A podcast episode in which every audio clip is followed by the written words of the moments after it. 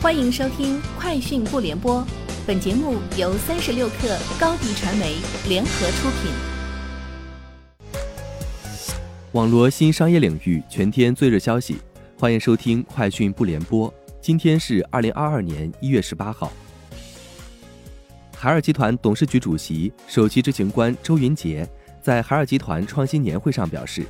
未来三年内，海尔将建立专项产业基金四百亿元。研发投入六百亿元，聚焦在绿色双碳、安全隐私与合规、专业领域的芯片与操作系统、AIoT 或感知与交互、数据生产力五大共性的关键技术方向上实施核心科技攻关，突破智家大脑、智慧家庭操作系统、工业智能、BaaS 引擎、直线加速器放疗系统等行业核心技术难题。星巴克中国宣布与美国就数字空间达成创新合作，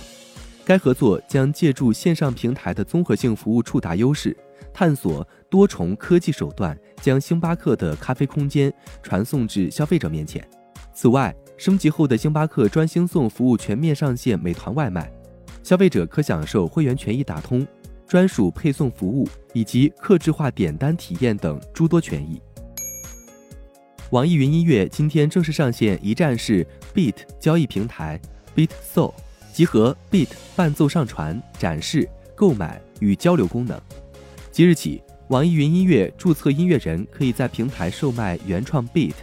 授权范围和价格由 Beat 制作人自行决定，收益百分之百归制作人所有。有消息称，一月二十八号起。陈明纸业静电复印纸全系列产品每吨将上调一百元。对此，陈明纸业证券部工作人员回应称属实。二零二一年三季度，纸价跌得比较厉害，现在涨价也是价格的正常回归。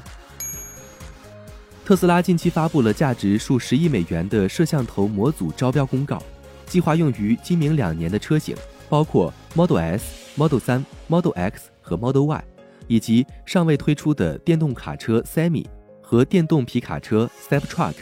LG、Intech、三星电机及中国台湾地区的公司参与竞标，招标过程预计将在一季度内完成。韩国将逐步加大禁塑和限用一次性用品的力度。六月起，在韩国咖啡厅和快餐店使用一次性杯需缴纳保证金；十一月起，便利店和糕点店禁用一次性塑料袋。消费者使用一次性杯购买饮品时，除饮料价格外，还需缴纳保证金。若返还使用过的一次性杯时，可退还保证金。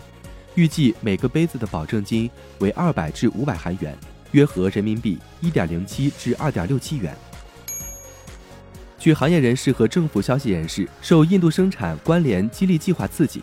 苹果公司和三星电子二零二二财年将在印度生产价值五十亿美元的智能手机。比当局设定的目标高出百分之五十以上，其中该计划下的手机出口在二零二二财年将占约二十亿美元。以上就是今天节目的全部内容，明天见。